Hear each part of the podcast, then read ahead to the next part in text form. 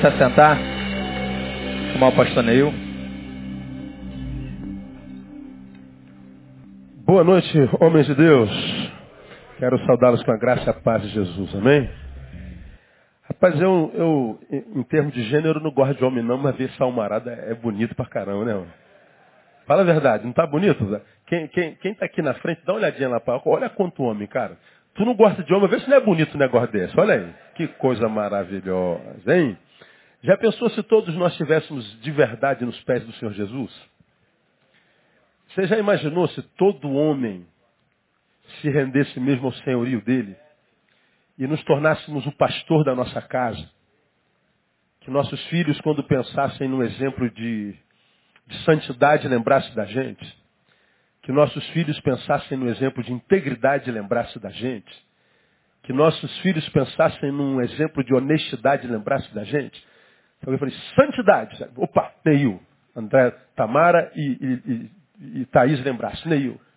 Integridade. Tamara e Thaís pensasse, Neil. Santidade. Tamara e Thaís pensasse, Neil. Agora, será mesmo que quando nossos filhos eh, procuram um exemplo de integridade, de santidade, de paternidade, eles lembram da gente? Ah, eu creio no poder do ajuntamento e os irmãos têm, da nossa igreja têm aprendido isso aqui, mas tenho dito aos irmãos que o ajuntamento não é mais importante. O mais importante não é o que acontece no ajuntamento, mas o que nós fazemos com o que acontece no ajuntamento. O que acontece aqui é muito importante, mas o que, que a gente vai fazer com o que aconteceu? Eu não vou fazer nada, então o que aconteceu perdeu a importância. Então, é, o, o, uso que a gente faz da coisa, eu não tenho, eu não tenho a menor dúvida que Deus tenha abençoado o seu povo. A minha questão é o que, que o povo que tem sido abençoado por Deus tem feito com essa benção. Porque se Deus me abençoa e eu não reproduzo, ah, como você tem aprendido, nós somos um abençoado reprovado, um agraciado reprovado. Porque nos tornamos o fim da benção. Então, nós vivemos um tempo sinistro para nós no Brasil nesse tempo.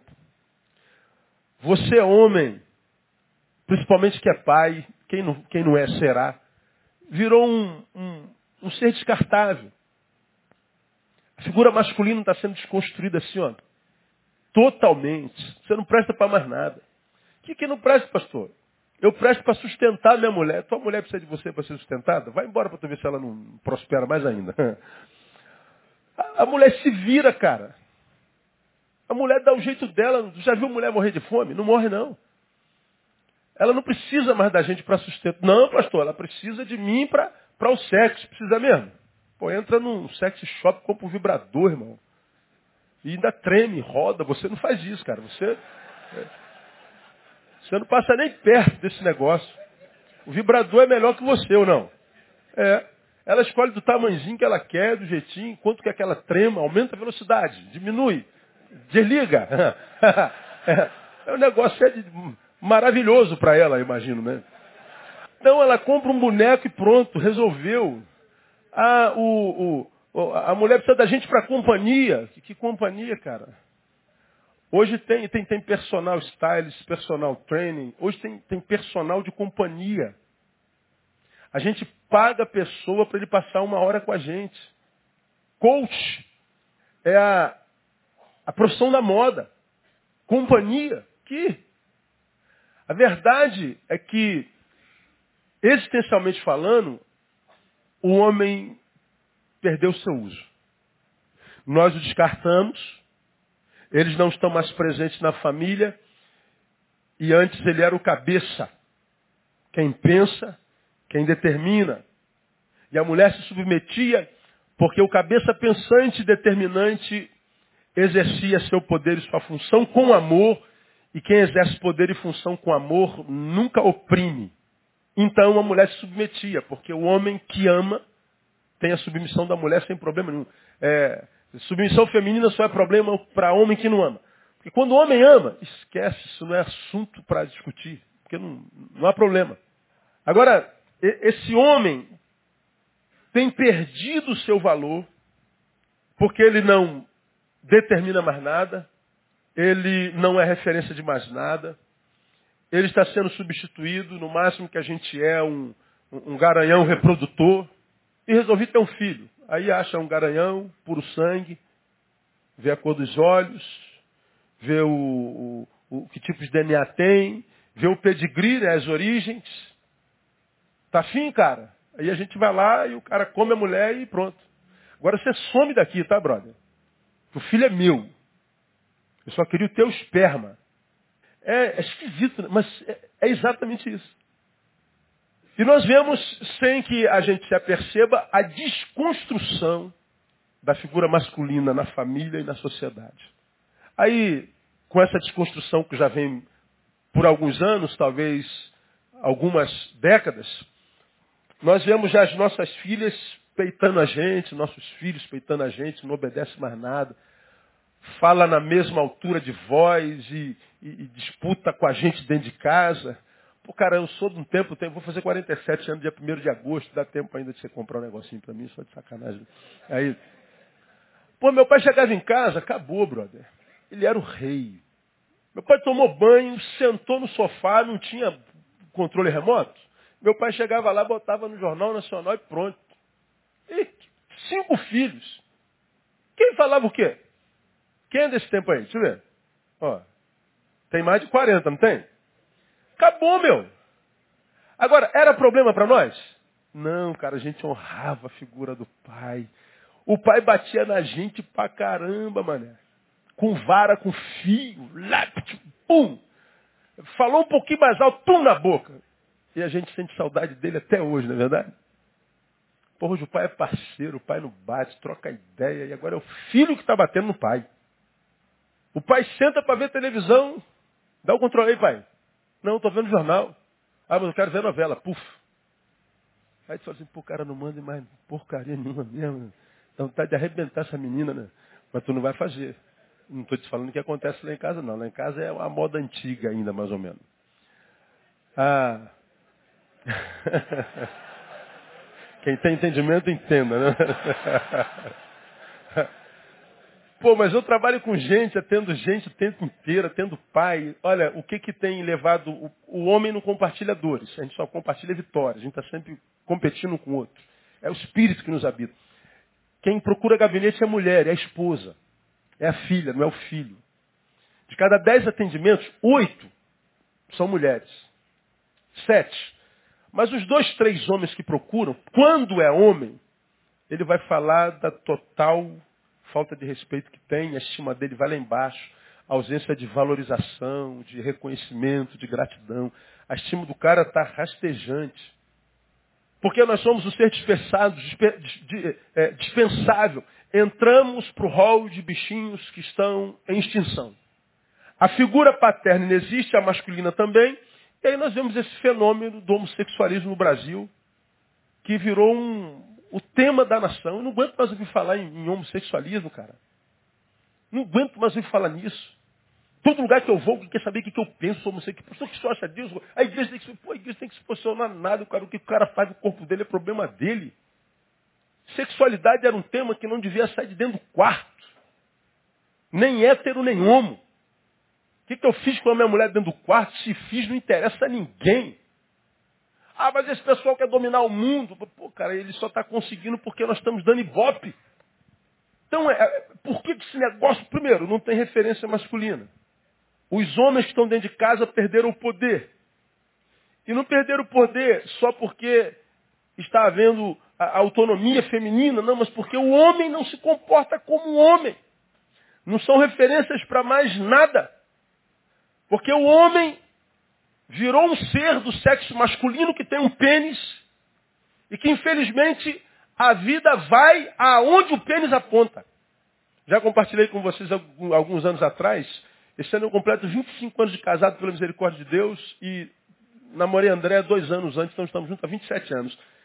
Eu era garoto, líder de juventude, e eu era o partido da igreja naquela época, eu já tinha formação superior, eu já tinha bom emprego, então eu era o cara. E, e, e é, era bênção para mim a beça, mexia com o nosso. Mas quando eu vi Andréia pela primeira vez, foi amor à primeira vista. Quem não acredita em amor à primeira vista, acredite. Primeira vez que eu vi André, acabou, desconstruiu tudo.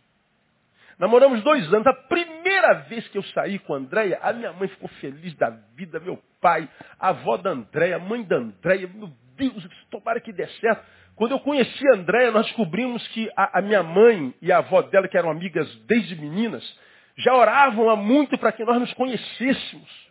Aí quando nós nos conhecemos, fizeram de tudo para a gente se encontrar, não dava certo. Quando deu certo, elas falaram, nós fomos para o quarto orar junto, para que vocês dessem certo, para que vocês é, é, é, se apaixonassem. E, e, nós somos frutos de muita oração.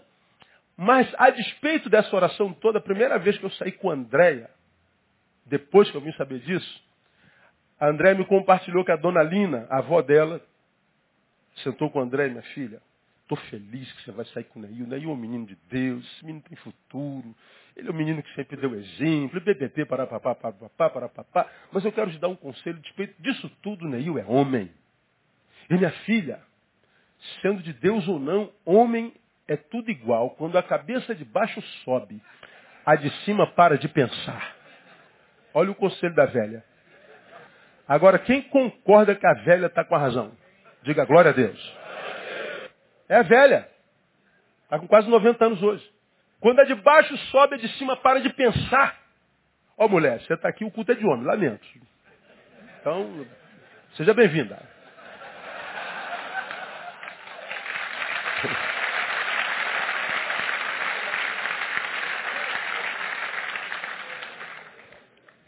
Essa geração, para onde o pênis aponta, vai.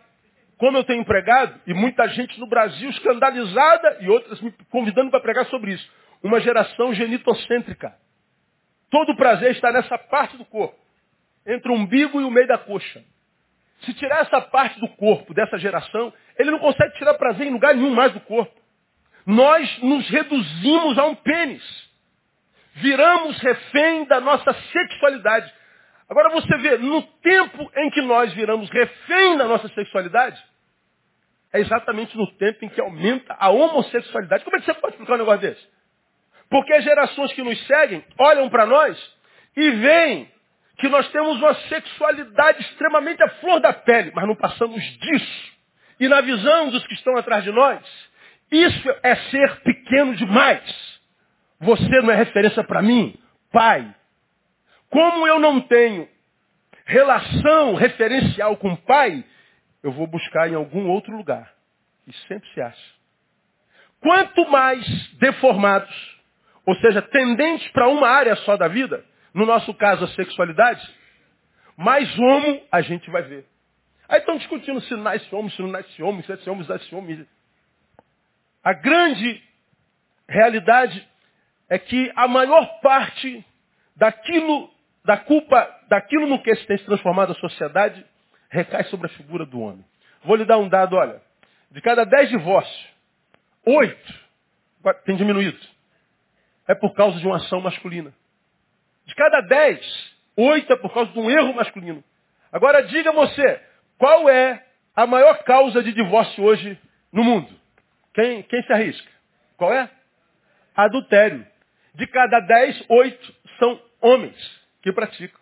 A gente ouve, pô, pastor, não aguentei, pastor. Pô, você sabe como é que é, né, pastor? Eu sou homem, né, pastor? Eu conheço um monte de homem que é homem igual a você e não vive por aí enfiando qualquer buraquinho que acha. Agora nós fomos reduzidos a isso. A vida do homem contemporâneo se resume ao tamanho do pênis que tem. É ser diminuído demais. Como Deus não trabalha com gente diminuída, portanto que não é plena, esse homem adoecido na sua sexualidade é alguém que em cuja vida vai inexistir experiências com Deus. Aí, eu vou tomar por base uma palavra que a gente vai ministrar aqui, aquela, aquele episódio de, de, de Davi, um guri, que foi lutar com gigantes. Todo mundo, todo mundo conhece essa palavra. O gigantão aparece diante de diz assim, tem homem aí nesse exército? Cara gigante, três metros de altura. Tem homem aí? Vamos fazer o seguinte, em vez de nós nos matarmos, filisteus e israelitas, vamos poupar a vida dessa gente. Eu vou até o arraial, vocês mandam alguém até o arraial. Quem vencer se torna senhor do, do, do que perdeu. Eu que sou filisteu, se vencer o seu soldado, vocês israelitas nos servem e vice-versa. Pois foi um, um desespero no arraial dos israelitas, porque ninguém se predispôs a se levantar para encarar o cara. Eles olharam o gigante e parece que o gigante era um espelho a revelar a sua pequenez. 40 dias se passaram, não aparecia homem para encarar o gigante. Aí aparece um moleque que foi levar comida lá para os irmãos que estava lá no. Aí ele falou, rapaz, o que está acontecendo aí, meu? Estou vendo o Vuco Vuco aí, rapaz? Estou vendo o movimento aí, o que está vendo? Não, que o cara lá está dizendo que não tem homem aqui, ninguém tem coragem. Aí Davi, Davi fala assim, disse a Saúl, não desfaleça o coração de ninguém por causa desse gigante. Teu servo irá e pelejará contra esse filisteu. Saul, porém, disse a Davi, não poderás ir contra os filisteus para pelejar com ele, pois tu ainda és moço, e ele é homem de guerra desde a sua mocidade. Não aparece ninguém e quem aparece, Saul diz, você não pode. Você não tem condição. Olhando para você, não dá, brother. Você não se enxerga, não. Olha a questão da visão. Aí Davi fala assim, Senhor, é, em outras palavras, né? É, não, não, não, se impressiona com a minha aparência, não, porque eu sou pastor de ovelhas. Houve uma vez que um leão abocanhou uma ovelha minha e eu corri atrás do leão até pegar. Peguei, matei o leão e salvei minha ovelha. Oh, não, mas não ficou só nisso, não. Na outra vez apareceu um urso. E a história foi a mesma. Eu corri atrás do urso e matei o urso. Você matou um leão e urso? Matei. Mas não foi por causa de mim, não. Foi por causa da bênção de Deus sobre a minha vida. Eu quero dizer para o senhor que eu vou contra esse gigante debaixo da mesma mão, debaixo da mesma bênção. Aí a história você conhece. Bota uma armadura nesse moleque aí, botaram a armadura, o cara fica igual um, um, um boneco. Ele falou, pô, não dá não, senhor. Isso aqui não dá para mim não. Deixa comigo. Tiraram e ele foi. E o gigante começou a batalha psicológica. Quando o filisteu olhou e viu a Davi, desprezou-o por conta era mancebo, ruivo, gentil aspecto. E o filisteu disse a Davi, sou eu algum cachorro, algum cão, para tu vires a mim com paus? E o filisteu, pelos seus deuses, amaldiçoou a Davi. Disse mais o filisteu a Davi, vem a mim, e eu darei a tua carne às aves e às bestas do campo. Eu vou trucidar você, vou arrancar as tuas tripas, as tuas entranhas, vou jogar por urubu. Pô, isso é batalha já psicológica. Primeiro veio a batalha espiritual, ele amaldiçoou em nome dos deuses dele.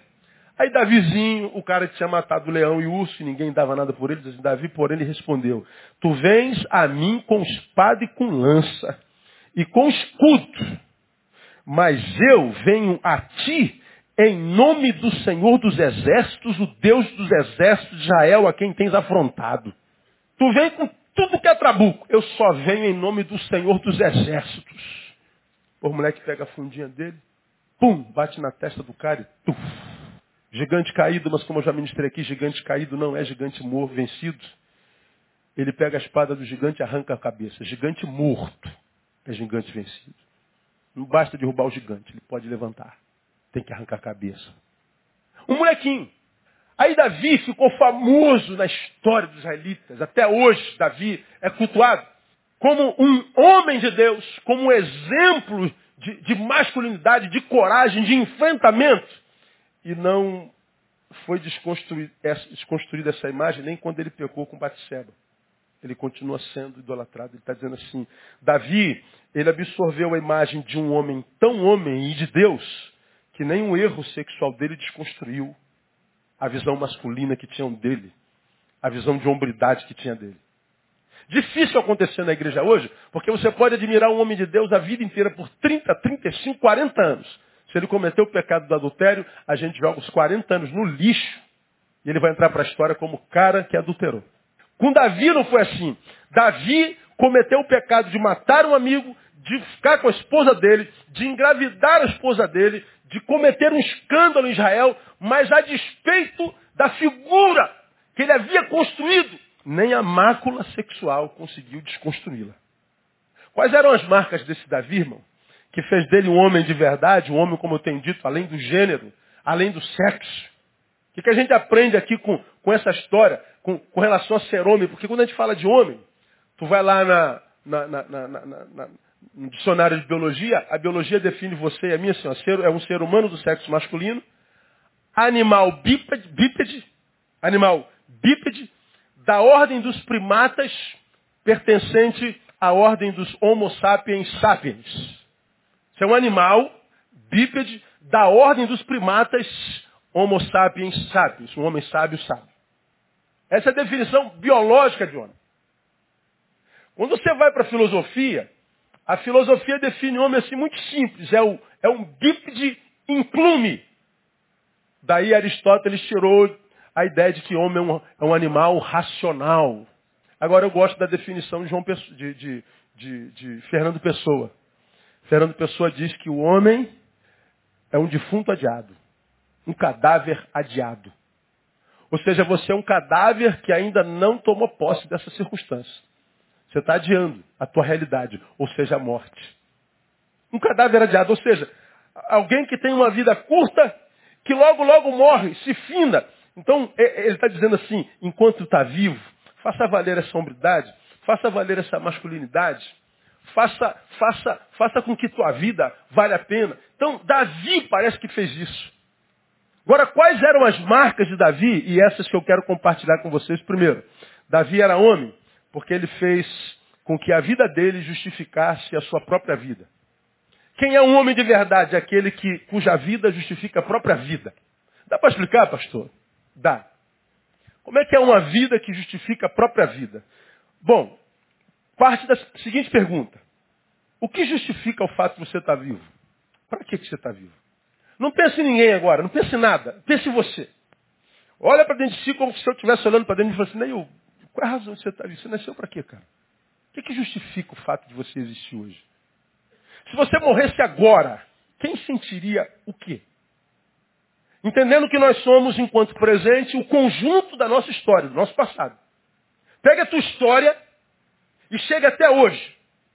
Juntando isso vivido, isso justifica o fato de você estar vivo? Vamos ser cada um sabe de si. Agora eu queria que você fosse honesto com as suas, com as suas análises e, e, e autoanálise nessa noite. Tua vida tem razão de ser. Davi, ele já estava servindo aos seus irmãos, servindo ao seu pai, e ele quando chega naquele momento histórico vivido por Israel, ele larga a comida que ele estava distribuindo para a família, e a ordem que ele estava cumprindo do seu pai, que era importante, a obediência é sempre muito bom. Mas ele chega num momento histórico, no qual ele percebe que a vida exige uma participação maior dele.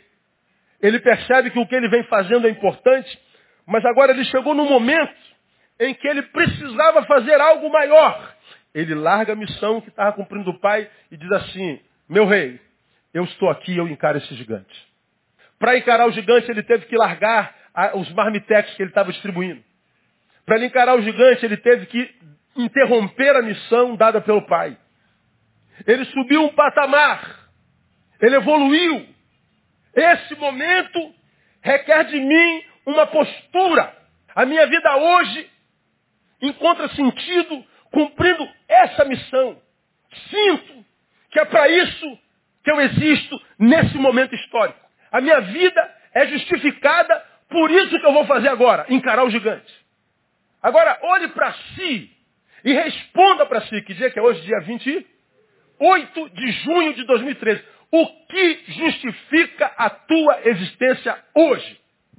Pô, pastor, eu, eu, eu, não sei. Pois é.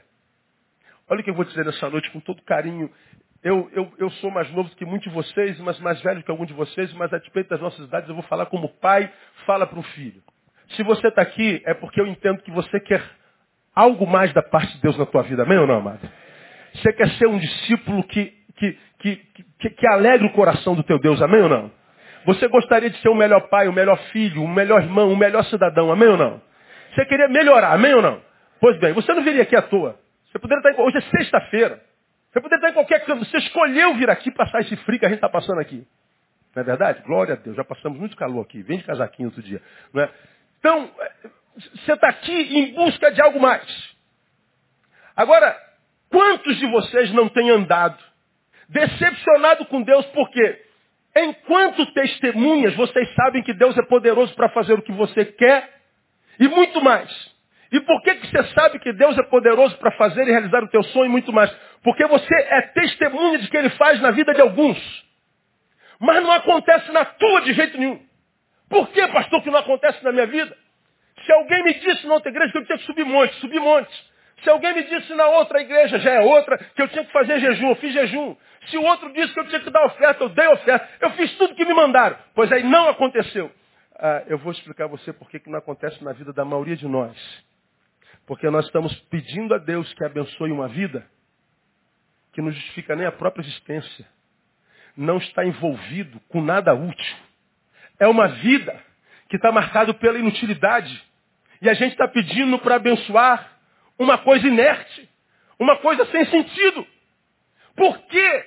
Para que eu te abençoaria? Diria Deus. No que você está envolvido? Quais são os teus projetos? Porque a maioria dos projetos de homens estão todos eles em torno da sua própria pessoa.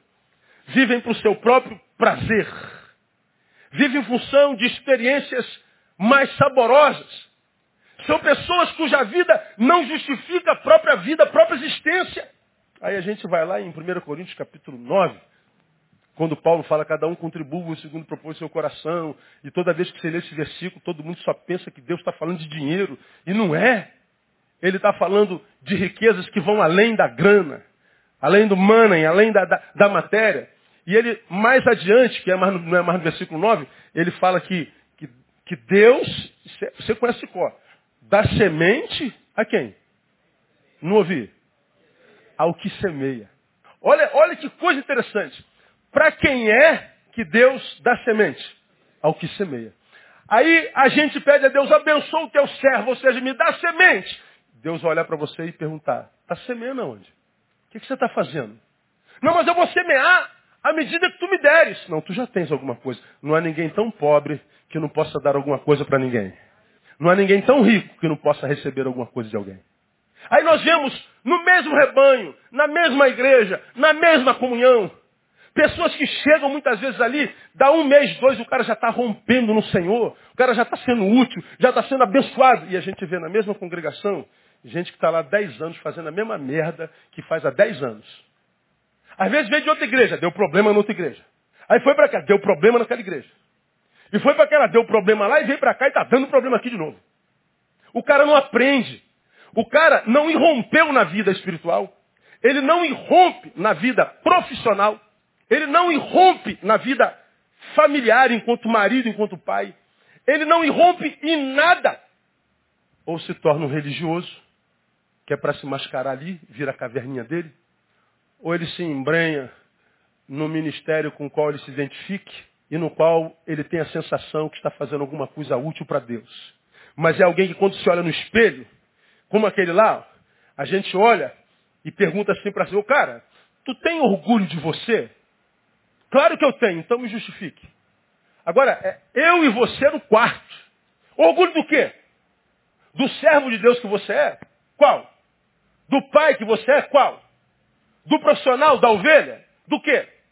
Um homem não é só que carrega o que a gente carrega no meio das pernas. O homem não é só aquele que é reprodutor, dotado da capacidade de fazer filho, dar prazer à mulher e dizer que é bom de cama. Não, o homem é aquele que cuja vida justifica a própria vida. É aquele que está envolvido.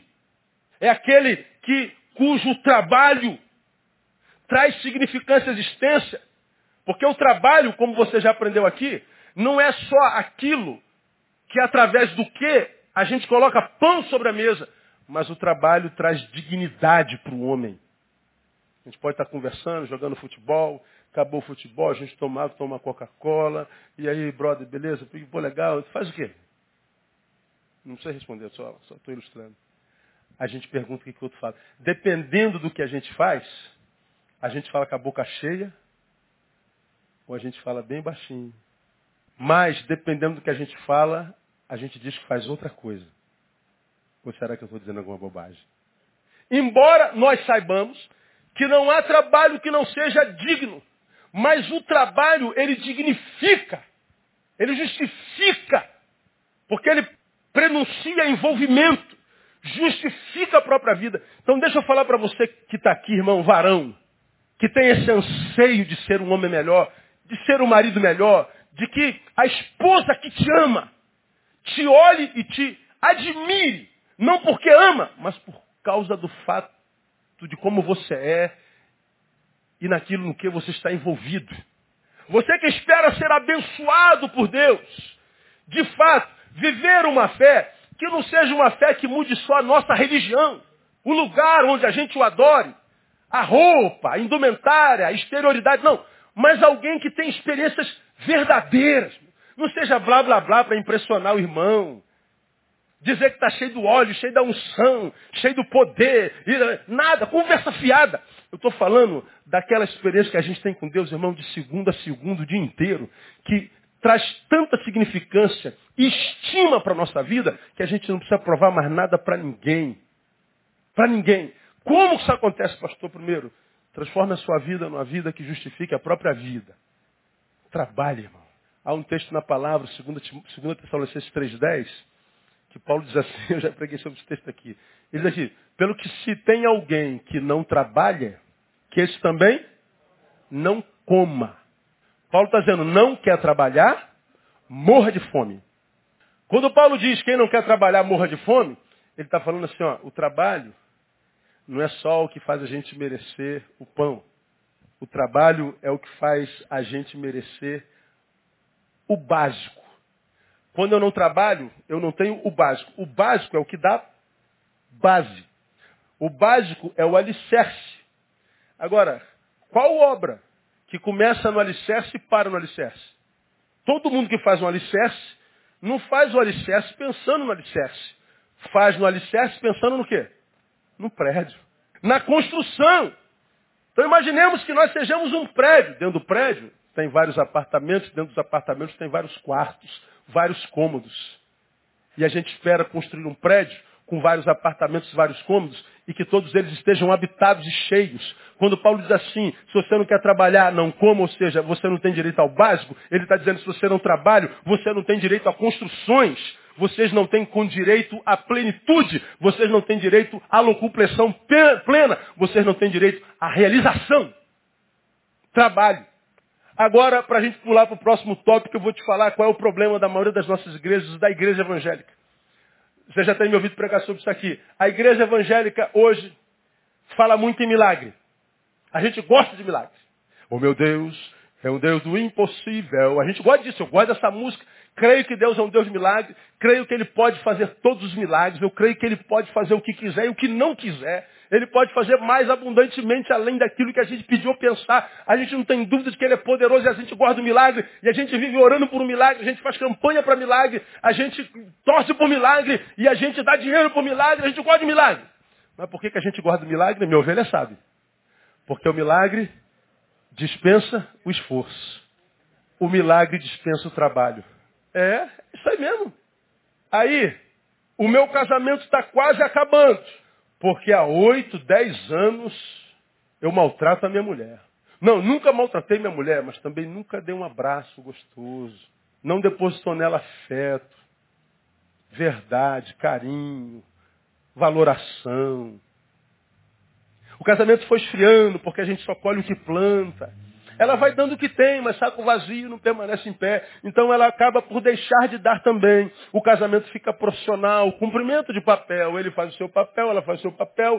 Aí a carne clama uma vez por semana, uma vez por mês. A gente dá uma zinha no final da noite. Ah, dá uma relaxadinha, glória a Deus. Mas volta para a frieza de novo. E a gente vai fazendo isso um ano, dois anos, dez anos. Chega uma hora que ela dá o grito de alforria. Aí nós somos tentados a valorizar o que a gente tem só quando a gente perde a gente fica desesperado e percebe o quanto ela é importante.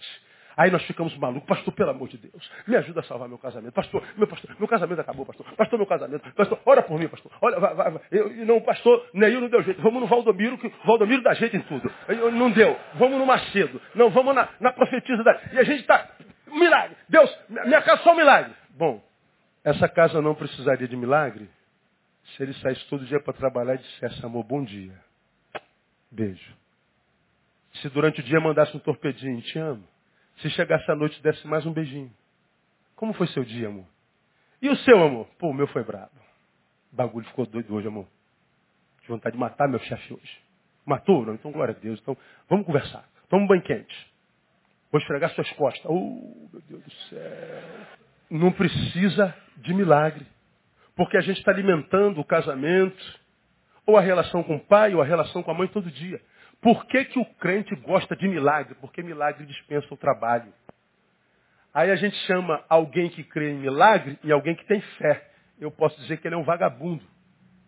O cara está pedindo para Deus curá-lo da cirrose que ele tem. Deus tem poder para curar o enfermo, amém ou não? Mas ele não precisaria estar tá pedindo esse milagre se ele tivesse parado de beber. Ele não precisaria estar tá pedindo o milagre da cura do pulmão se ele ouvisse que o cigarro mata. Eu não precisaria estar buscando meu filho na delegacia se eu o tratasse como filho, portanto como prioridade, e não vivesse para o trabalho e tentasse compensar a minha ausência com presente. Aí quais as igrejas que estão mais cheias? As que trabalham com milagre, ou seja, com a miséria do povo. E o povo está desesperado por milagre e paga por isso. Aí parece safado os milionários que estão por aí. Maculando o nome da igreja de Jesus. Eles se alimentam da miséria do povo. E o povo se alimenta da fé deles, que não sei se é fé. Agora, por que, que a gente gosta do milagre? Porque não requer esforço. Deus faz tudo. Pois é, e eu estou mostrando para vocês na palavra que quem quer viver uma vida que vai além da religião, do blá blá blá, da conversa fiada, dessa fé mentirosa que tantos crentes vivem, de aparência, de juízo, que fala da tua roupa, da tua forma de te adorar, da tua forma de cultuar a Deus, que fala do teu brinco, que fala da tua tatuagem. É, eu, Senhor na saída. São os portas-vozes, os carregadores de balde de gelo, que, que, que sofrem mais com a tua alegria do que com o teu sofrimento. Essa gente que quer é, é, é, é, mostrar ser uma coisa que não é. Se você quer ser mais do que isso, você tem que envolver a sua vida em projeto. Você precisa ter um projeto para a sua vida. Você precisa justificar com a tua vida a tua própria vida, porque senão, diz Paulo, você não tem direito nem a comer. E lembra, comer não é só, é o básico, ele está falando do básico, é sobre o básico, ou seja, a base que nós construímos o prédio que nós queremos ver cheios. Ele está dizendo, o verdadeiro homem é aquele cuja vida justifica a própria vida. Não, pastor, mas eu vivo para mim. Quem vive para si não tem razão para viver. Verdadeiro homem é aquele cuja vida justifica a própria vida. Davi entendeu que aquele momento era o momento dele pegar no batente. Quem foi que mandou um e-mail para mim? Ah, solução para Baderneiro, Enxadex, Enxadex não. É, tem, acho que tem uma empresa chamada Telex Free, tem? Tem, tem, tá, tá em voga aí? Aí, qual é a solução para essa gente? Enxadex Free. Enxada na mão deles, de, de 8 às 8. É verdade. Trabalho. Aquilo é cabeça vazia. A vovó dizia que mente vazia é o quê? É do diabo, cara. Diga que a vovó está errada. Cara, quando a gente está inútil, a nossa mente só pensa. A gente não pensa nada bom, cara. A gente passa no corredor da igreja, tem três pessoas conversando, a gente já imagina que está falando mal da gente. Você não voltou o telefone, está magoado comigo. Será que eu fiz alguma coisa para ele? Não, fez. Tu está inventando, cara. Você está inventando tica de galinha na cabeça. Mas é por quê? Porque não está envolvido em projetos. Porque quem está envolvido sabe quem é. Não precisa mais do reconhecimento de ninguém. A gente fica desapegado da necessidade do aplauso. A gente fica desapegado da necessidade do reconhecimento, do tapinha nas costas. Eles virão, mas serão uma recompensa, não uma necessidade. Senão tu vai continuar como você está, dando trabalho onde você passa, cara. E dizendo que o problema é o pastor, o problema é o líder, o problema é o chefe, o problema é minha esposa. O problema é meu filho, é meu cachorro, o problema é Deus. Uma vida mentirosa, que muitas vezes, uma mentira tão bem vivida, que desperta o aplauso de um monte de gente. Mas quando chega em casa, você tem que tirar a roupa e dizer, cara, você é uma farsa, né, meu? Quando a gente é uma mentira, quanto mais aplausos, mais doente a gente fica. Porque a gente sabe que não merece. Uma vida que justifique a própria vida. Segundo, um homem de verdade é aquele que tem coragem para encarar os seus gigantes.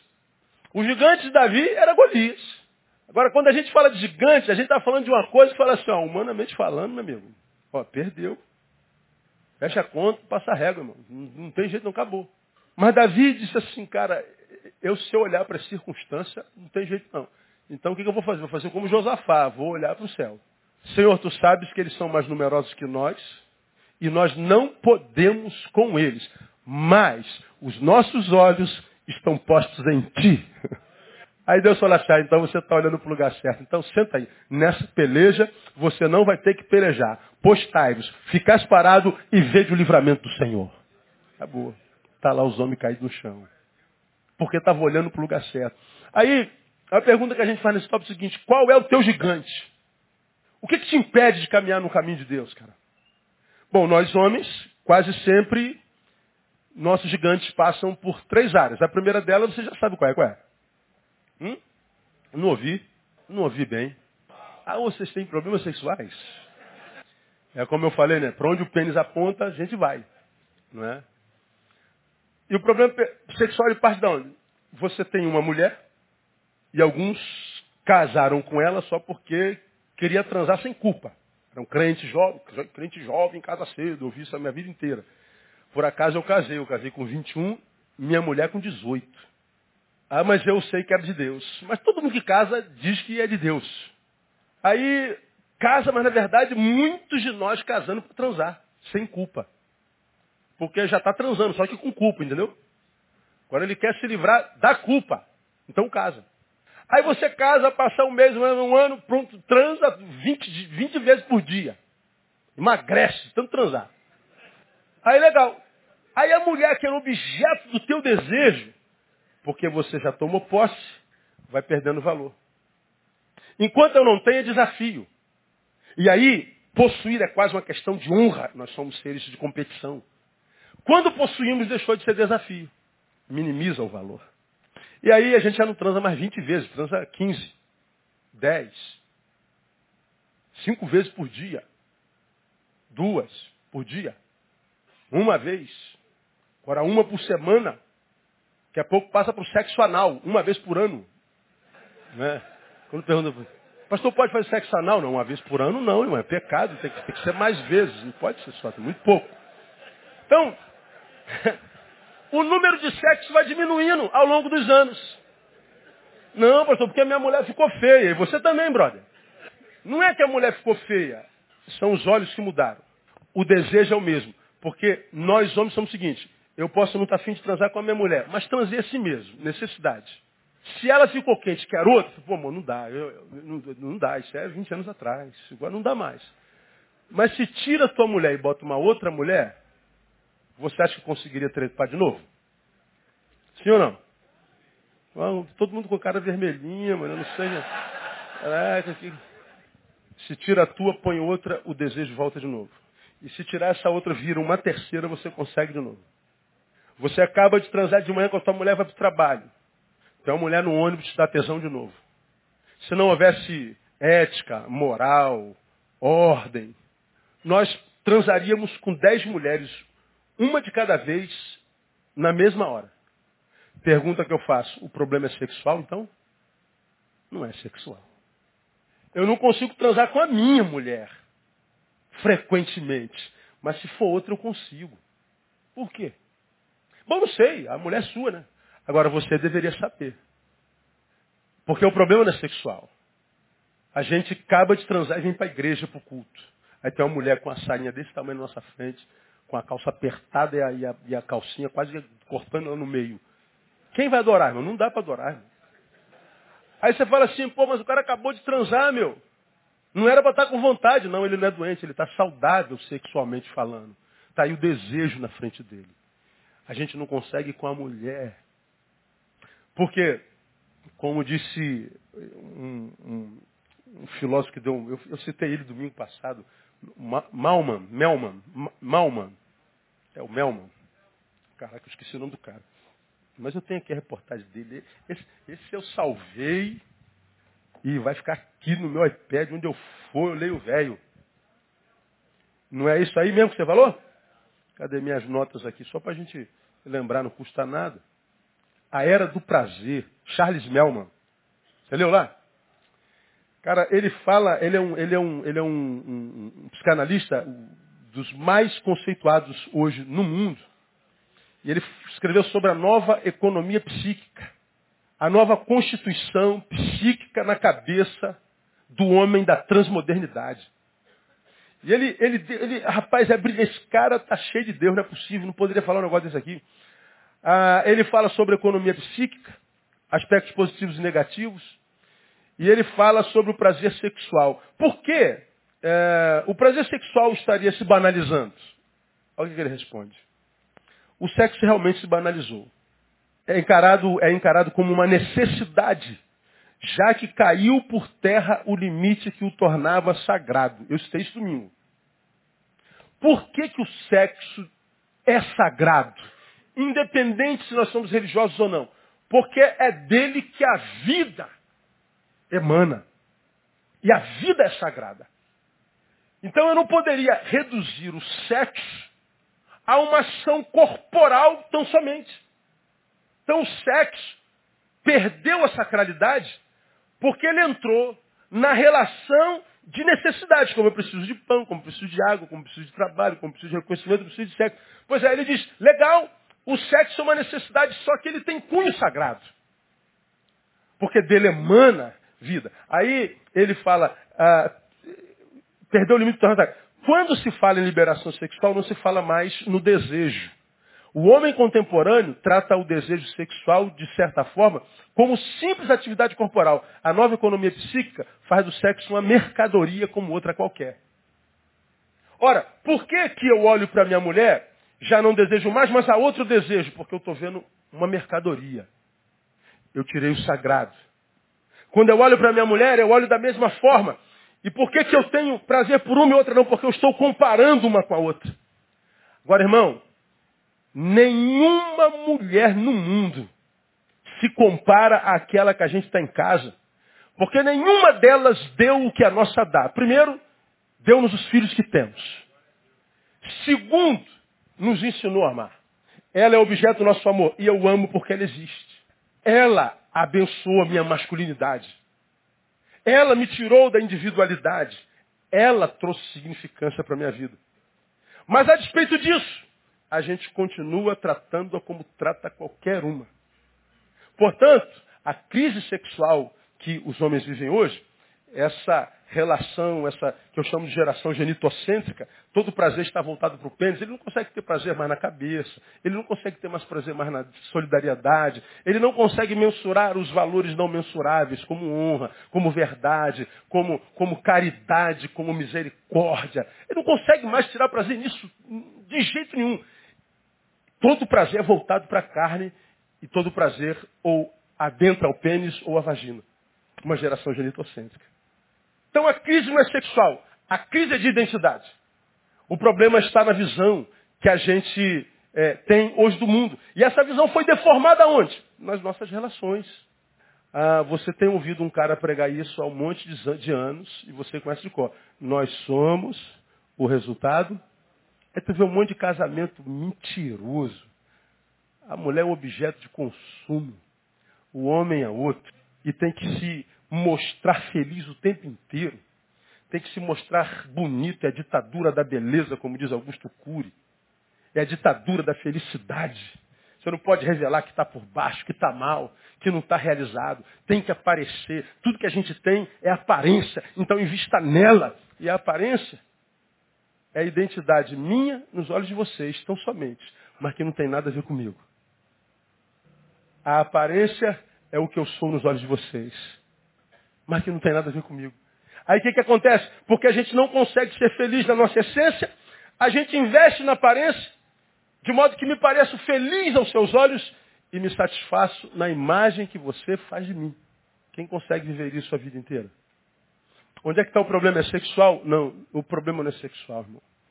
O problema é de identidade. Nós precisamos desesperadamente resgatar a imagem do que nós somos. Olha lá, proprietário do Fiat Uno Prata, que está na rua Jequitinhonha, comparecer ao estacionamento urgente. Todo culto tem um negócio desse. Né? Na, na, na garagem dos outros não se estaciona. Quem, quem concorda comigo? Eu concordo. Então dá uma e fala, deixa de ser burro, irmão. Na, na, na, garagem do outro não se estaciona. Mas não tem jeito, tem sempre alguém que estaciona.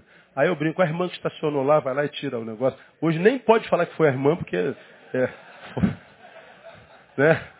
Foi um bisonho desse mesmo, um jumento de nós aí que botou lá. Então vai lá, ou então bota fogo no carro dele aí. Pronto, não pode. Então, a, a, a crise não é sexual, a crise é de identidade. E a nossa identidade é formatada nos encontros. 20% do que eu sou, eu ganho como herança psíquica, genética. 80% do que eu sou é construído nas minhas relações, na web, na teia de relacionamentos. Nós somos o resultado dos nossos encontros. Por que, que vocês estão tendo problemas sexuais? Reféns dos olhos. Não consegue manutenir o amor pela mulher por causa das suas relações. E não tem nada a ver com a mulher. Para elas eu diria a mesma coisa. Agora, se ela vive uma desconstrução do lado de lá, eu vivo uma desconstrução do lado de cá, se eu tentar me reconstruir sozinho ela não, eu continuo com a crise. Então, já que eu tenho amigos lado de fora, por que não transformar a minha esposa na minha melhor amigo? Parece utópico, à luz da visão da sociedade, mas não é. Tem maridos que têm na esposa a melhor amiga. Porque é a amizade que mantém um casamento saudável. Por quê? ah, à medida que a gente casa, a nossa mulher é a mulher mais bonita do mundo. Depois de cinco anos, já tem mulher mais bonita do que ela. Depois de dez anos, quase todas são mais bonitas do que elas. Depois do vinte, todas elas são mais bonitas do que elas. Mas e daí? Eu não estou com ela por causa da beleza? Eu a respeito. Ela é mais do que uma imagem para mim. Ela é minha amiga.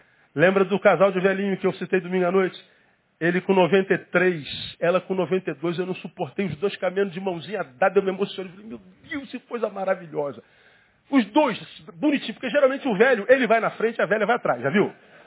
Quase sempre. Aí ele para, a velha chega, ele vai embora. Não, os dois andando devagarinho com a mãozinha dada. Falei, cara, que coisa bonita. Eu não aguentei, falei, que coisa bonita.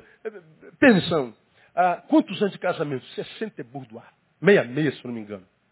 Que coisa maravilhosa, eu pretendo chegar lá. Eu, esse ano eu faço 25 anos de casado. Aí ele falou assim, mas você já é um milagre já, meu filho. 25 anos nessa geração já é um milagre. Então, de repente, você chega lá. Aí conversamos uns 15 minutos, tal. Ele me perguntou, você ainda tem desejo pela sua mulher? Ó, o velho. Ouça os velhos, irmão. Ouça os velhos. Aí eu falo assim, tenho, tenho, tio, tenho, vô. A minha mulher hoje é muito mais gostosa do que quando eu casei com ela. Casei com uma criança, quase um pedófilo, casei com 18 anos. E hoje ela é, ela é uma cata maravilhosa. Aí, então, meu filho, então você, você, você tem todo, toda a chance de chegar aos 66, aos 70, cuida da sua saúde. Aí eu que não presto perguntei, e, e, e o senhor? O senhor ainda tem desejo pela sua velha? Aí a velha falou assim, ih, meu filho, se eu te dissesse. Aí eu fui para casa pensando até quantos anos que a gente dá no couro. Eu não faço a menor ideia. Eu nunca, eu nunca estudei um negócio desse. Mas vi aquele casal de velhinho. Aí a pergunta é, eles estão juntos por causa do desejo sexual? Eles estão juntos por causa da beleza externa? É a aparência que os mantém juntos? Não tem nada a ver com nada.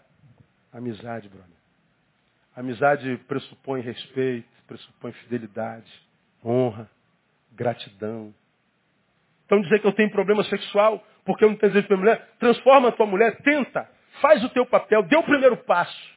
Tenta construir uma relação de amizade. Porque para amigos nós não temos segredos. Nós vamos falar sobre nossas fantasias sexuais. Nós vamos falar das posições que a gente gosta. Do que a gente gostaria que elas fizessem. Vamos falar que a gente não gosta de caçar sempre, gosta de ser caçado de vez em quando. Vamos falar do que nós não gostamos e temos que fazer porque elas gostam. Nós vamos falar abertamente. Nós vamos conversar sobre sexo como quem conversa sobre futebol. A religião tirou isso da maioria dos crentes. Que virou um tabu. Fala de sexo. Meu Deus. Ô oh, Jesus, tem misericórdia. Sangue de Jesus tem poder. Tiramos esse assunto da nossa mesa. E quando a gente tem amizade, nós não temos papas na língua. Nós conversamos. Então, se teu problema, cara, é sexualidade, encara o teu gigante. Faça uma viagem introspectiva e pergunta para você se é isso mesmo. Pô, pastor, não posso ver um rabo de saia, pastor. Pô, então teu problema é na visão. Quando eu voltei do recesso, eu falei sobre o nosso ser. Nós somos um ser trino, porque nós somos filhos de um Deus trino. Pai, Filho e Espírito Santo. Portanto, nós somos um ser biopsíquico espiritual. O equilíbrio, e meu, na minha visão, a felicidade, só pode vir através do equilíbrio, se estabelece quando esses três seres, bio, psíquico espiritual, se equilibram dentro de nós. Biologicamente, se está alimentado, exercitado, preciso dormir as horas necessárias, eu preciso de, de amizade, eu preciso de gente, eu preciso de comida, eu preciso de bebida. Psiquicamente, eu preciso de afetos, dar e receber. Preciso de reconhecimento. Espiritualmente, preciso estar bem com o Pai. Espiritualidade é transcendência.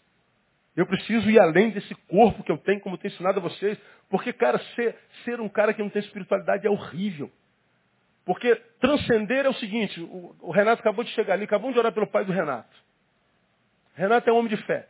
O que é transcendência? O pai dele pode estar mal no hospital, não sei como é que está. O pai dele pode ter, o médico disse ao teu pai, não passa dessa noite. Mas o que, que a transcendência produz no crente? Ele vai para o quarto e diz assim, Deus, o médico falou que meu pai não passa dessa noite, mas eu sei que quem é o médico dos médicos é o Senhor. Então eu acredito que eu vou ter meu pai por muitos anos.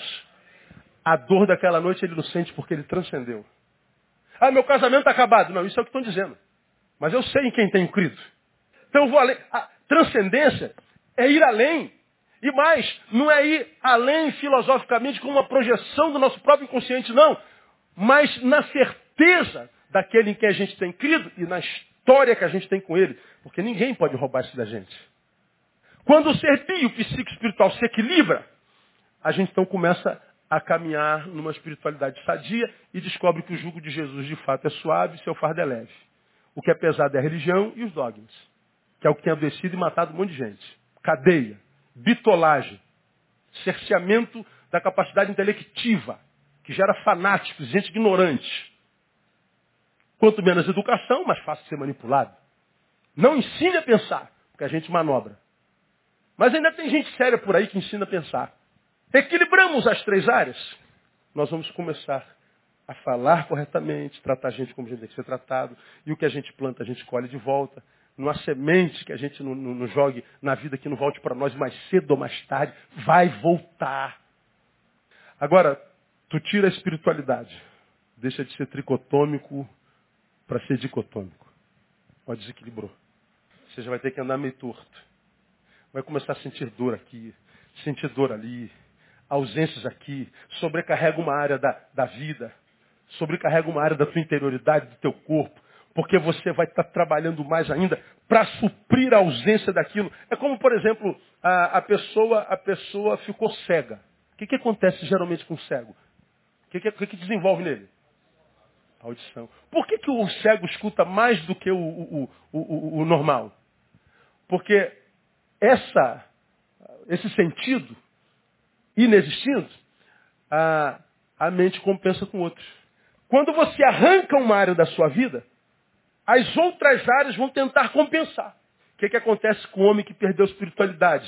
A carne dele tenta compensar nele a necessidade de supri-lo de coisas que tragam paz, que tragam alegria. E a carne sempre vai cair ou no sexo, ou no trabalho, e às vezes isso não funciona, aí tem que entrar na droga, e o cara entra no, no álcool, ele precisa de experiência o tempo inteiro, ele começou com a mulher, depois passa para duas, daqui a pouco ele passa para três, daqui a pouco está no surubão danado, e daqui a pouco ele trabalha de oito horas por dia, daqui a pouco quinze horas por dia, e ele vai para outro trabalho, e aí ele começa a beber socialmente uma cervejinha aqui, duas, três, cinco, passa para caipirinha, depois para o uísque, agora dois uísque, ele precisa beber mais, aí já não dá mais, ele tem que ir na droga, ele começa na maconha, depois não funciona mais, vai para cocaína, da cocaína vai para o crack, do crack vai para o óxido, daqui a pouco ele é um zumbi andante. Aí você fala assim, pastor, como é que a pessoa entra nessa bendita, nesse bendito crack, se ele sabe que o cara vai virar um zumbi? Ele sabe, mas o vazio é tão grande que ele tenta compensar.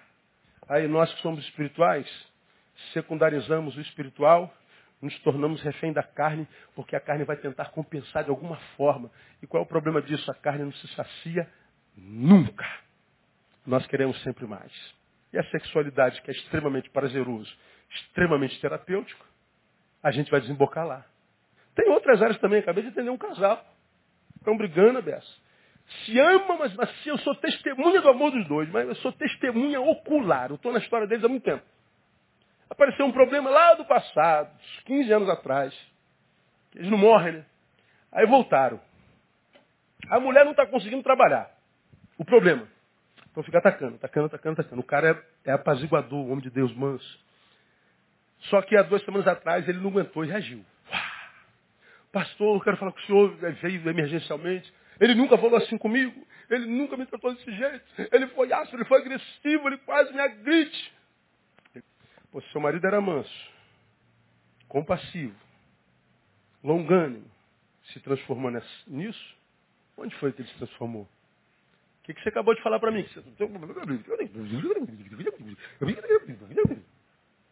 O cara segura, segura, segura. Chega uma hora que o saco enche e ele descarrega nela. Agora, olha, olha como é que isso acontece, gente. Quando a gente reage, ao mesmo tempo a gente tem paz, gera noradrenalina, que é o do prazer, junto com a adrenalina, porque a gente está jogando fora o que estava tirando a nossa paz à medida, ainda que eu esteja agredindo um ser amado, eu estou me aliviando. Depois, porque eu amo, eu sinto a culpa. Puxa, mas ao mesmo tempo, a contínuo, eu sinto prazer. Se eu não faço isso, eu, eu, eu morro. Bom, à medida que eu agredi o ser amado, minha memória registrou o feito que foi desencadeado automaticamente pela opressão gerada pelo ser amado. E ela vai continuar de novo. Não trabalhou a cabeça dela. Bom, a memória já está registrada e o prazer já está registrado. Eu sei como me livro disso e como gero prazer. Agrido de novo. A coisa se torna tão doente que eu não consigo mais parar de agredir. Nem todo mundo que agride deixou de amar. É porque junto com a agressão vem o prazer porque é o desencargo de. É o descarrego. Vira vício. E você vê os casamentos acabando de gente que se ama, mas que não consegue mais deixar de se maltratar. E até hoje a gente falava, eu não entendo como é que pode amar e maltratar. É por causa disso aqui. Nós precisamos conversar, gente. Você precisa chegar em casa nessa noite e chamar sua mulher para o canto. Amor, a gente não pode mais ficar como a gente está. Se não agressão, aquela guerra fria, a gente finge que não está acontecendo nada, mas a gente sabe que tem alguma coisa entre nós. Tem alguma coisa rolando. Temos que parar de vivermos essa fé mentirosa, que a gente espiritualiza tudo. Não está tudo bem, pastor. Glórias a Deus, aleluia. Xurianda, xuricanta, xurifala. E o Senhor tem abençoado. Tem nada, cara. Pergunta a tua mulher, na boa. Pergunta os filhos, pergunta quem anda com você e te conhece, vê se está legal mesmo vai conseguir viver essa mentira até quando, cara? Quantos casamentos entre nós acabaram e duram para sempre? Como eu já preguei aqui. Nós não temos mais parceria, nada, a gente se suporta. Vamos comemorar 30 anos de casamento. Comemorar o quê? O a fato de ter suportado 30 anos? Sobrevivido a isso? Pô, e aí eu tenho pregado aos irmãos, cara, nós somos cristãos. Eu queria muito poder crer. Desculpa aí, os irmãos que estão aqui com a gente não são cristãos, são de outra religião. Creem na reencarnação. Por respeito, cara. Eu, eu, eu, eu sou simpático à reencarnação pra caramba. Queria que a reencarnação estivesse na Bíblia. Tinha que ter um negócio desse lá, mano. Mas não tem lugar nenhum na Bíblia, não tem lugar nenhum. Na verdade, a origem não é nem, não é nem religiosa, é filosófica. Onde é que nasceu a reencarnação, pastor? A reencarnação nasceu aonde? Com a incapacidade que o homem tem desde sempre de lidar com a morte. O homem não tinha nem pecado ainda, já tinha problema com a morte. Certamente não morrerás. Opa, então como? Eu desobedeço então. Pô, meu, o que você está falando, mulher? Você não sabe nem o que é morte, você está com medo da morte. Bom, então nós criamos. Por quê? Eu sou infeliz nessa vida, profissionalmente, existencialmente, espiritualmente, tudo que é mente. Eu nasci, morri sem ter vivido, como você tem me ouvido pregar aqui há muito tempo. Pois me aparece a tal doutrina, fique tranquilo, você vai voltar de novo. Você vai ter uma nova chance para ser feliz. Nem que você volte numa minhoca. Mas se você for uma minhoca boa, você depois volta de novo. Eu vou ter uma nova chance. Legal. Pô, cara, Eu lido com tanta gente infeliz, eu pô, Senhor, dá outra chance para esse cara aí, não é possível, mano. Agora nós não, não cremos nisso, não encontramos base nenhuma para isso. No livro que a gente crê como sendo de Deus, está escrito lá que aos homens está ordenado morrerem o quê? Uma só. Depois disso vem o quê? Juízo. Nós só temos uma chance de sermos felizes. Temos uma mulher do lado que contribuiu para a nossa felicidade durante muito tempo. Por alguma razão não contribui mais. Pode ser que a culpa seja dela, não sei. Cara, mas se eu tivesse problema com a minha, em função do histórico, cara, eu, eu, ia, eu ia me quebrantar, eu ia dar um jeitinho, porque eu só tenho esse tempo por ver. Coragem para encarar os meus gigantes. Meu gigante é o sexo. Cara, esse negócio, conversa com ela. Meu gigante é profissional, tem a ver com sustento, com, com, com, com, dignidade. Meu, meu gigante é espiritual, tem a ver com a minha essência. Eu não sei, encara teu gigante, cara. Não finge que não está acontecendo, não. Para de botar um, um, um, pano quente sobre esse negócio. Cara, e pronto. Pô, pastor, mas se o bagulho ficar doido, é, bota no hospício e vai ser curado. Mas não dá para a gente ficar fugindo da gente, dos nossos gigantes o tempo inteiro. Mas, pastor, o negócio é muito sério. Diga como Davi, eu subo contra ti em nome do Senhor dos Exércitos. Não se vence crise, crises fugindo dela. Vence crise encarando-as. Problemas existem para serem resolvidos. Então, quem é um homem de verdade? É aquele cuja vida justifica a própria vida. É aquele que tem coragem para enxergar ou encarar os seus próprios gigantes. Quem é homem de verdade? O homem de verdade é aquele que depende de Deus. Davi disse assim, ó. Olha, Golias, eu sei que você é maior que eu, você é mais poderoso que eu, você tem um histórico de morte gigante. Não há nenhum homem nesse planeta que eu tenha coragem de você. Eu sei que se você levantar teu pé, tu me esmaga os miolos. Pois é, mas eu não vou contra você em meu nome. Eu vou na dependência do Espírito, cara. Eu vou na dependência do Jeová, do Criador de todas as coisas. Eu não vou na minha coragem, não. Eu vou na coragem dele. Eu vou confiado na promessa, só isso. Eu dependo de Deus. Puseram uma armadura? Não, cara. Não é, essa armadura aqui não vai me ajudar nada, não. É, se não for Deus, não tem jeito. Ele não conhecia, mas já cria. Sem mim, nada podeis fazer. Dependa mais de Deus. Tem a ver com estabelecer prioridades na vida. Quando Jesus diz lá em 6,33 de Mateus, busca primeiro o reino e as coisas serão acrescentadas, ele está dizendo assim, gente, vocês vão chegar num tempo da vida que vão entrar em crise com relação às suas prioridades. Vocês vão ser tentados a colocar as coisas na frente do reino. Não cedam essa tentação, busque primeiro o reino. Mas e as coisas? Esquece as coisas, elas vão chegar até você. Porque no reino tem o rei e o rei cuida da gente. Cadê a dificuldade do homem crer nisso, cara? A maioria de, dos homens estão escorados na fé da mulher. Desde sempre as mulheres foram melhores do que a gente espiritualmente falando, desde sempre. Mas foi aos homens que Deus entregou o ministério do pastoreio. Da nossa família, da nossa casa. Quando o homem está de joelho, irmãos, eu acho que o diabo estremece.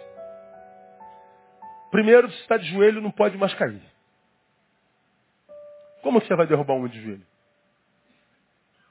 Um homem de joelho mostra humildade. Se você é humilde, ninguém pode tirar de onde você está.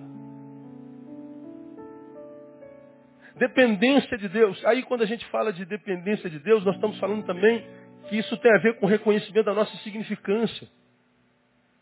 Citei Pedro. Jesus está falando, quem não comer da minha carne, quem não beber do meu sangue, não tem parte comigo. Então, um monte de gente foi embora. Vocês querem ir embora também? Vaza. Senhor, para quem iremos nós? Se só tu tens palavra de vida eterna.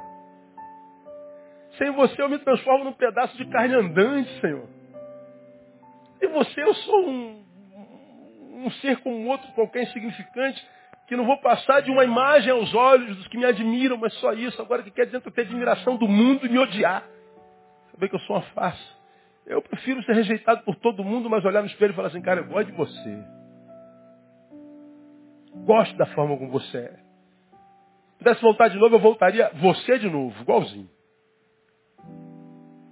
Isso é estima. Agora, estima é produto da dependência de Deus. Eu termino minha palavra dizendo que o homem de verdade é aquele que não menospreza as pequenas coisas. O que que derrubou o gigante? Foi o quê? Eu sou um cachorro, cara. Você tá maluco, moleque? Eu tô com a espada do, teu tamanho, tu vem com, com esse bagulho. Você tá doido? Você também é cachorro vira-lata? Pô, cara, não menospreze as pequenas coisas. Agora escuta que essas pequenas coisas têm duas vertentes. Eu com as pequenas coisas posso derrubar os meus gigantes. Como chegar em casa e ver a, louça suja e eu vou chegar lá e lavo, não falo nada. Mas quem lavou a louça? Aí o filho fala assim, não sei, eu não fui. Não foi a mulher, não foi os filhos, o cachorro não lava a louça, só sobrou você. Aí você, assim, meu marido lavou a louça, está doente. Fala nada. Não cobre nada. Não espere recompensa. É uma pequena coisa que faz sentido. Aí amanhã de manhã levanta para. Você sai mais cedo, oh, eu estou indo. Dá um beijinho assim, ó, puf. Bom dia. E, vou, falar, vou ligar para o pastor Neil. Meu, meu marido está com esquizofrenia gospel. Sei lá. Três horas mando torpedo, lembrei de você. Só isso. Na nossa cabeça materialista, isso é palhaçada, isso é coisa de boiola, pastor. É besteira, isso é palhaçada. Pois quem está pensando que é palhaçada, diga para você que seu casamento está bem. Não precisa falar para ninguém, responda para você. Põe-se no lugar da tua mulher e pergunta se ela é feliz. quando a nossa mulher não é feliz, a gente sabe que ela não é. A gente finge que não sabe, mas a gente sabe. Está escrito em Zacarias, quem desprezará o dia das pequenas coisas? Como é que a gente começa a transformar essa cultura de morte que a gente está vivendo há anos? Pequenas coisas. As pequenas coisas podem destruir o gigante. Mas as pequenas coisas também podem destruir a nossa vida. Eu vou menosprezando pequenas coisas. Uma palavra boba.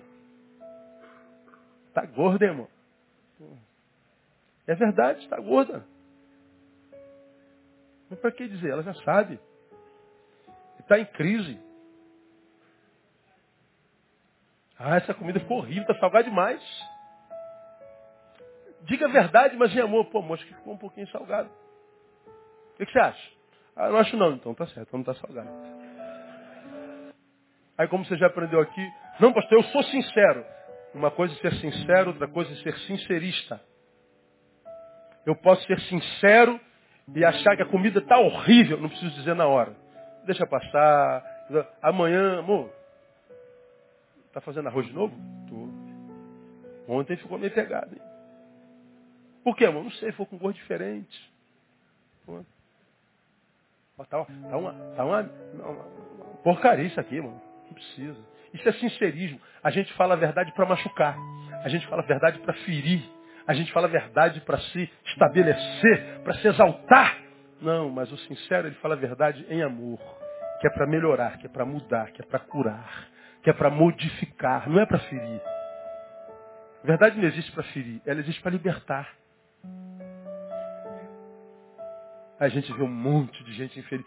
Pequenas coisas, pequenos gestos. Cara, você não lembra a data do aniversário dela, bota no teu celular e bota uma trombeta como, como lembrete. Aí tu vai saber. Pô, manda um torpedinho, manda uma rosinha, manda, manda o diabo que te carregue, mas manda alguma coisa, cara. Porque isso para a mulher é, de, é importante demais. São coisas já assim. Pastor, eu sou solteiro, não tem nada a ver com isso. Manda para a namorada, fala com a tua mãe. Porque a honra de cada um de nós começa na aprovação que a gente tem dos nossos pais. Honra teu pai e tua mãe para que te prolongue os dias na terra. Agora nós somos postos no mundo por uma mulher e um homem que nos criou e a gente só dá desgosto. Primeiro porque a nossa vida não justifica a nossa vida. Primeiro porque nossos pais nos conhecem na palma da mão, sabem que a gente tem um monte de gigante que precisa encarar, a gente fica fungindo atrás de filosofias vãs. Tudo que nós pais queremos é ter orgulho dos nossos filhos. Então, cara, é, é com, com, com coisas pequenas. Pequenas. Quantos testemunhos a gente já tem tido, né, Alisson? Mulheres felizes com seus maridos. Pastor, eu não sei o que vocês estão pregando aí. Mas meu marido é um outro homem. Alguém me escreveu hoje. Pastor, que Deus use a sua boca para continuar moldando meu marido, porque eu voltei a amá-lo. Eu voltei a amá-lo. O que, ela está dizendo? Eu não amava mais. Aquilo no que ele se transformou, não. Bom, e quem é que consegue viver com um homem que não ama a vida inteira? Então, enquanto você tem, está vivo, a esperança. Então, seja homem, cara. Vá além do teu pênis, vá além do, da tua vida sexual. Tenha coragem de ser gentil. Tenha coragem para dizer, estou com medo. Tenha coragem para dizer, me ajuda, porque o cara tem que ser muito macho para dizer, eu preciso de ajuda. O cara tem que ser muito macho para dizer, eu estou com medo. Porque os frouxos fantasiam, fingem, se escondem. Nós vivemos num mundo de gente frouxa, que nem homem. Estão preocupados com o que vão pensar o tempo inteiro. Tem que ser aceito o tempo inteiro. Nem Jesus conseguiu. Se esconde atrás das suas indumentárias e vai viver uma mentira esperando que Deus abençoe. Tira Deus desse negócio, que ele não vai lidar com essa farsa que você é. Todo mundo pensa que você é. Deus sabe que você não é. Como você tem aprendido, Deus não trabalha com aquele ser que nós somos aqui. Deus trabalha com aquele ser que nós somos quando não tem ninguém olhando para nós. Lembra disso? Quem nós somos quando não tem ninguém olhando para nós. Então, irmãos, que Deus nos dê a graça e nos dê a graça de sermos homens de verdade para cumprirmos o nosso papel no mundo, amar e ser amado, respeitar e sermos respeitados. E que nós não sejamos vítimas do nosso pênis, da nossa sexualidade, mas que nós sejamos recompensados por ele. Que ele seja o meio pelo qual o prêmio venha, porque nós gostamos muito. Mas para colher tem que plantar, para sacar tem que depositar. Que nós sejamos bons depositantes dos bons plantadores em nome de Jesus. Amém? Vamos orar ao Senhor? Vamos aplaudi-lo primeiro?